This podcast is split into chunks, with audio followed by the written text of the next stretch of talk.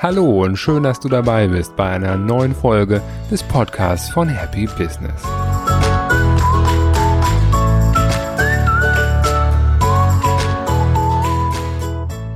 Heute geht es um eine Pflegeanleitung für Menschen. In diesem Podcast geht es ja in seiner Gesamtheit darum, mehr Freude in das Leben von Mitarbeitern, Kunden und in dein eigenes Leben als Unternehmer, Selbstständiger oder Führungskraft zu bringen. Die Abwesenheit von Freude in dem Verhältnis zwischen Vorgesetzten und Angestellten, die entsteht häufig dadurch, dass ein Vorgesetzter seine Mitarbeiter nicht in erster Linie als Menschen sieht.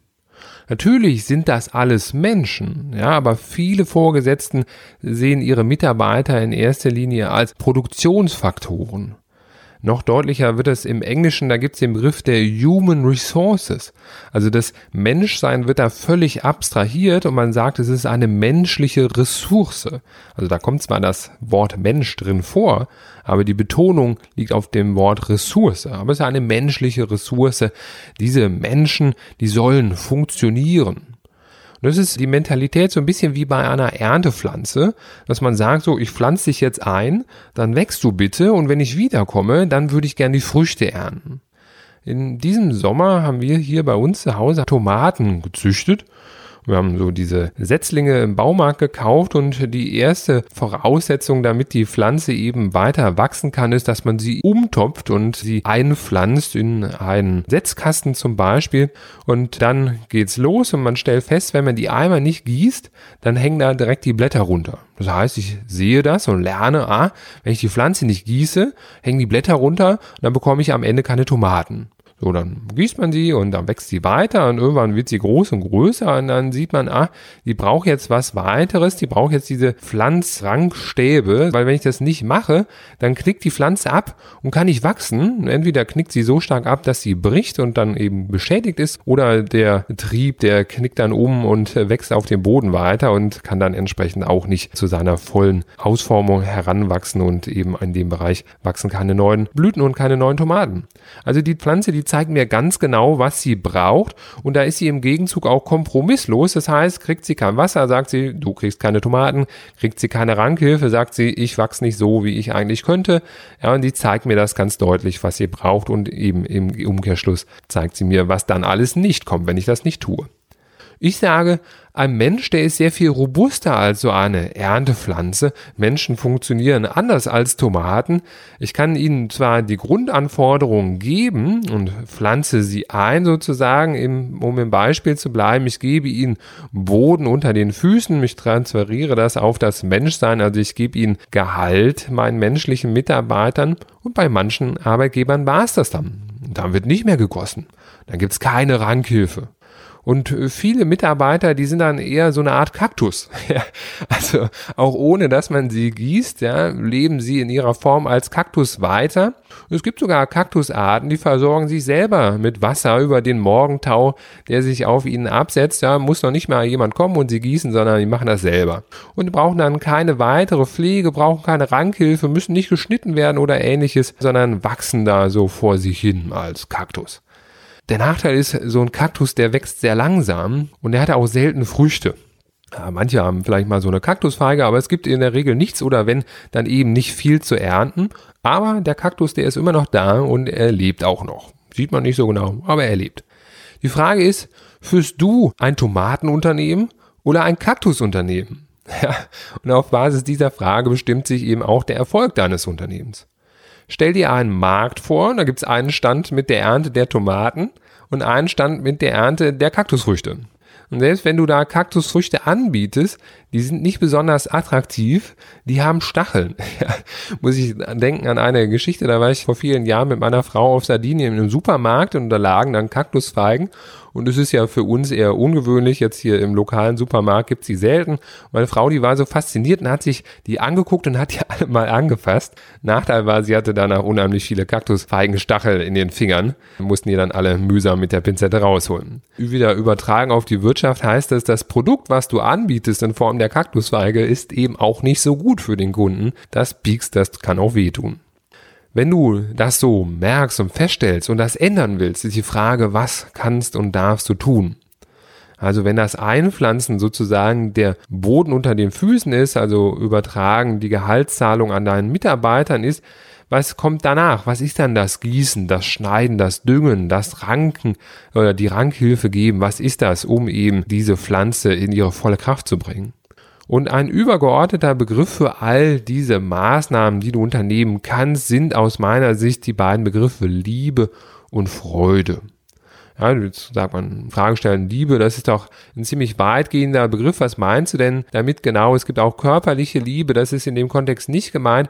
Aber es ist eben die Liebe zum Leben und die Liebe zu Menschen im Allgemeinen. Also die Mitarbeiter in erster Linie, wie gesagt, als Menschen, als Individuen zu sehen und nicht als Produktionsfaktoren anzuerkennen, dass sie ein Leben außerhalb des Berufs haben und dass der Beruf, also die gemeinsame Schnittmenge zwischen dir als Unternehmer oder Selbstständiger oder Führungskraft und eben dem Lebensbereich deiner Mitarbeiter, dass diese Schnittmenge nur einen kleinen Teil im Gesamtleben darstellt. Es geht darum, Mitarbeiter persönlich kennenzulernen, sich für sie zu interessieren, zu wissen, wer sie sind und wie sie sind und warum sie überhaupt bei dir sind, warum sie überhaupt da sind. Es gibt ein paar tolle Zitate.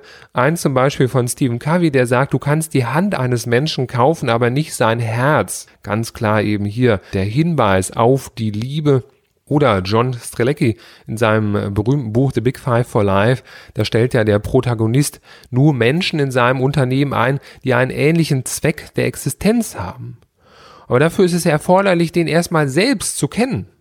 Ich bringe ein Negativbeispiel ein. Ich war ja selber früher mal lange Zeit Angestellter und die Abteilung, in der ich war, die wurde geleitet von einem Partner und der war mehr so der Typ Kaktusfarmer. Und der wurde dann irgendwann gegangen und da waren auch alle echt froh, dass der weg war. Und dann kommt die nächste Kaktusfarmerin. Ja, die kommt rein in die Abteilung zu einem Meeting, stellt sich in fünf Minuten vor und sitzt dann am selben Schreibtisch und führt nahtlos das Erbe ihres Vorgängers fort habe ich gedacht, ich bin im falschen Film. Ja, sie stellt sich bei niemandem persönlich vor, sie führt kein persönliches Gespräch, sie hält es überhaupt nicht für nötig, mal die Mitarbeiter kennenzulernen. Und das war dann eben auch für mich die letzte Station, bevor ich gekündigt und mich selbstständig gemacht habe.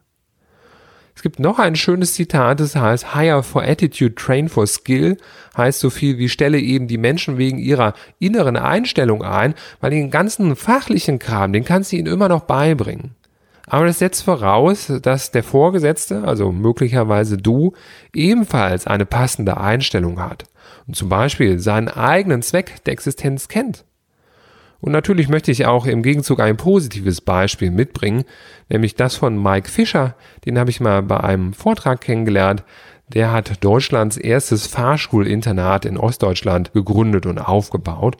Und der glaubt an die Kreativität und die Kompetenz seiner Mitarbeiter. Zum Beispiel setzen sie sich einmal in der Woche alle zusammen und tauschen sich dann gleichberechtigt über die Entwicklung und möglicherweise über Ideen, um Dinge besser zu machen, tauschen sich aus. Und jeder Mitarbeiter, der hat jeden Monat ein pauschales Budget, das er frei verwenden kann für die Umsetzung seiner Ideen. Und das ist in Konzernen undenkbar. Zum Beispiel bei meinem ehemaligen Arbeitsgeber, die haben sich das zwar ganz groß auf die Fahne geschrieben, haben extra ein Innovationstool mit großem Aufwand für teuer Geld implementiert und du kennst mich, ich bin kreativ. Ich habe da mal Ideen eingereicht, ich glaube in Summe dann fünf Stück und die wurden alle wegen der internen Politik dann abgewürgt. Da habe ich gesagt, komm, brauchst du gar keine weitere mehr einstellen. Es wird halt hier nicht gelebt, das wird nicht gewollt. Bei ihm ist das anders, ja, der Mitarbeiter kann mit diesem Budget sofort in die Umsetzung kommen, ja. Mit Sicherheit sind da auch Fehlschüsse dabei, aber auch große Erfolge. Und wichtig ist eben, ins Tun zu kommen, statt Dinge zu zerreden und die Motivation abzuwürgen.